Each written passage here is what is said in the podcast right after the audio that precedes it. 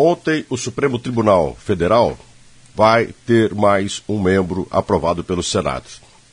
André Mendonça foi sabatinado pelos senadores e passou na prova. Ele tem uma formação evangélica, inclusive é pastor, foi questionado sobre diversos pontos, como questão de gênero, casamento entre pessoas do mesmo sexo, e ele disse que, dentro do Supremo Tribunal Federal, ele segue a Constituição. Na vida pessoal, ele segue a Bíblia. Não vai separar questões religiosas das questões do Estado. Que bom! Muitos consideram que o conservadorismo é a resposta para os problemas que nós temos no dia a dia.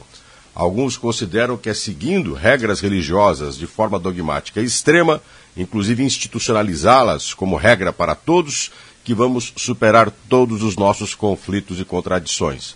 Não vamos, não. Os nossos conflitos e contradições é falta de juízo. Muito ser humano é criado sem a responsabilidade sobre seus atos. Quanto às suas escolhas, cada um que suporte as suas. Não é porque uma pessoa tem uma escolha em relação a gênero, em questões religiosas ou escolhas profissionais, político-partidárias, que estão erradas ou certas. A falta de responsabilidade sobre seus atos é o maior erro de um ser humano, quando o ser humano não é capaz de responder por aquilo que ele mesmo escolheu. E agredir outras pessoas não depende de corrente religiosa, de opção profissional. Aí é uma questão de você respeitar a vida social. Ninguém é obrigado a ser igual a ninguém. Por isso que numa sociedade democrática, onde há liberdade, nós temos o direito de escolha.